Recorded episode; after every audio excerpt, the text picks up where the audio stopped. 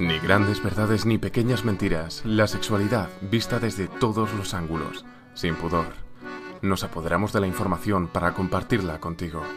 Entrevistas personales sobre temas universales. Hoy tenemos en el podcast a Agatha, que entre muchos de los talleres que, imparte con Sex Academy, uno de ellos que me llamó la, atención es la introducción al Kama Sutra, porque yo em, siempre lo había visto simplemente como un libro de posturas y no sé mucho, y, nada, y pensé que sería interesante tener una, una corta introducción también en el podcast. Y entonces me pregunto, quizás que nos expliques qué es el Kama Sutra más allá. ¿Es, un, libro de posturas y ya está o, es algo más? Para empezar, darte las gracias por invitarme y así yo puedo expresarme un poquito más y estar un poquito más cercano, si no siempre desde la escritura. Y luego, pues decir que el Kama Sutra es mucho más que un libro de posturas. Tú buscas en Google y lo que vas a ver son posturas, posturas por un tubo. Y lo más gracioso, cuando buscas Kama Sutra en Google, lo que encuentras es, eh, pues eso, que son diversas posturas y las siete claves del Kama Sutra y tal, y siempre son posturas.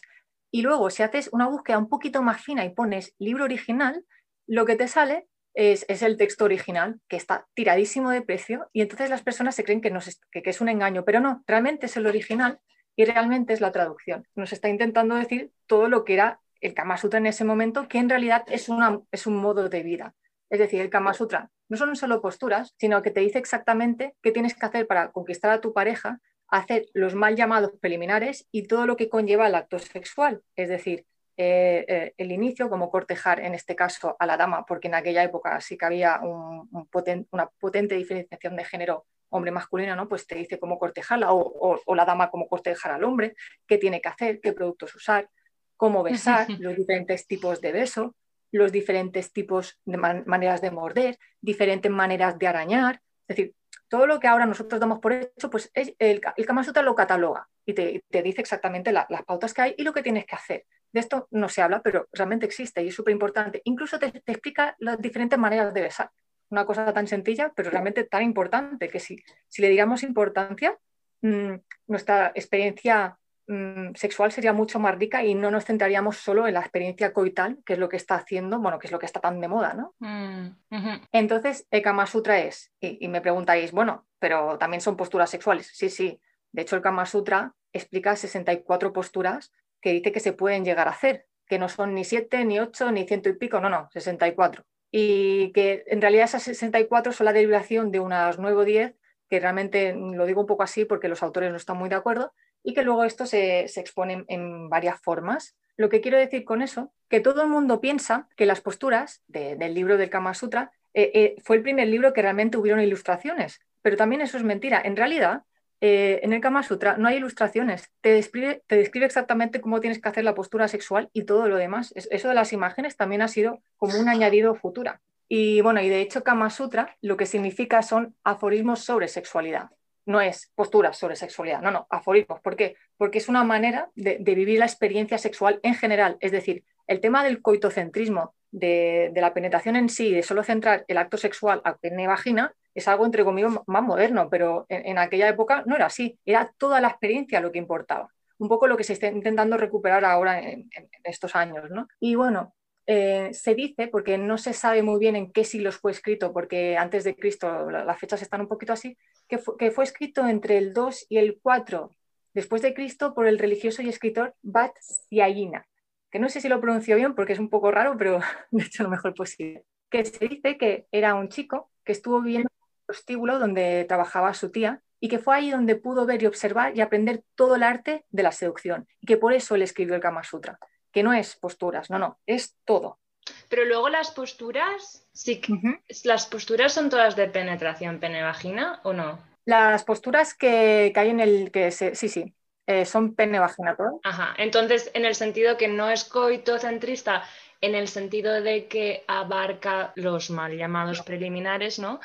Pero en el sentido de las posturas sexuales en sí, cuando ya se pone a la postura sexual, en, en ese sentido sí que son específicamente de penetración pene vagina, no contemplan pene ano o otras variedades o otras maneras de, tener posiciones sexuales que no tengan penetración o sí. En principio en el libro original que ha llegado, porque esa es otra, el tema de la traducción, no, no, quisiera pillarme los dedos, eh, habla de pene vagina específicamente.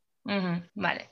Y luego yo veo que es como interesante ¿no? ver eh, diferentes escritos o maneras de, explorar y entender y, probar ciertas cosas, pero me pregunto, ¿cómo ves tú el hecho de que esta es la manera de hacer las cosas? Es bastante prescriptiva y, que no abre a la creatividad o, al entender y conectar con lo que realmente a una persona le sienta bien. ¿no? Me pregunto cómo lo prescribe esto de así es como se hace o, no. Eh, bueno, porque en aquella época también yo creo que lo que se busca buscaba un poco era, era como dar pautas generales y, y él eh, bueno, en el libro se te va dando como pistas de lo que puedes hacer. Mm. En aquella época los escritos no, no, te dice tú tienes que hacer esto, sino es más bien puedes probar esto o hay 20 maneras, ¿no? Es como afirmaciones que te va diciendo y tú puedes ir como probando, ¿no? no te, tampoco te acaba de aclarar cuál es la buena o cuál es la mala, simplemente lo va expresando. Yo creo que lo interesante del Kama Sutra, porque es cierto que, que sí que es restrictivo, es eh, coger las cositas que hoy en día se han olvidado y introducirlas como apertura y no como cierre. Es decir,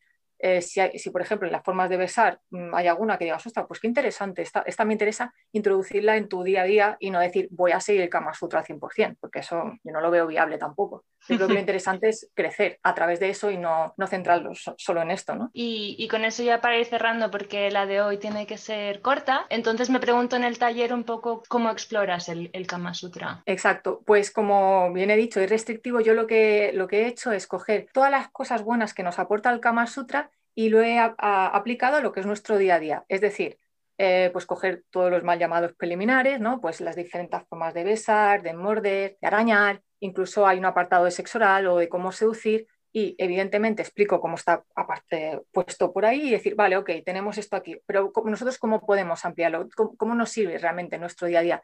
Y a partir de este pensamiento, de esta gotita, ir nosotros añadiendo más para no solo quedarnos en, esa cosa, sino que incluso ser más creativos y aportar nuevas cosas. Entonces la idea es eso, es abrir camino, no cerrar, no es esto hay que hacerlo así, no, no es, mirad, eh, hay, estas formas de morir, ¿Qué, se nos ocurre más? Pues esta, pues aquella, que al final lo, importante y el mm. mensaje que nos transmite es disfrutar de la experiencia y vivirlo lo, mejor posible. Genial, ¿y el taller es el 18 de diciembre, el siguiente que haces sobre esto? Sí, 18 de diciembre, sí, que cae el viernes. A las 6 pone en la página web.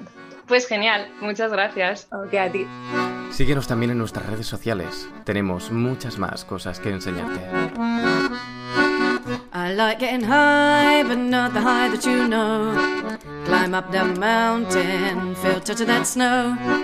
And I like getting down, get down to the valley below. Get my feet in the water, feel that flow. And I get off it all the time, on all the different colours are green. Get off my rocks on the rocks, pink, brown, and cream. And I get rushes when I run, arms out, silly fun, I wanna make me scream.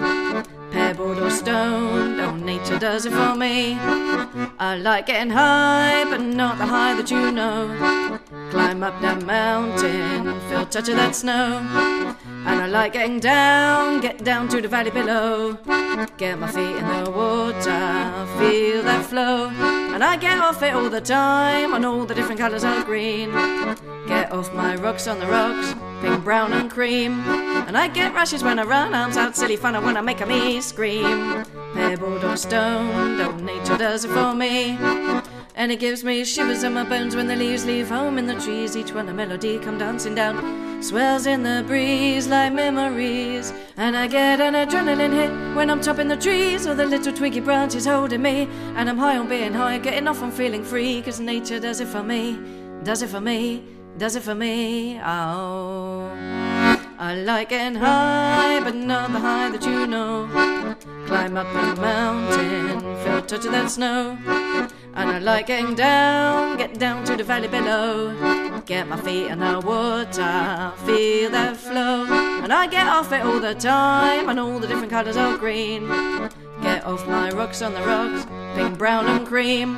And I get rushes when I run, arms out, silly fun, I wanna make a me scream. Pebbled or stone, no nature does it for me.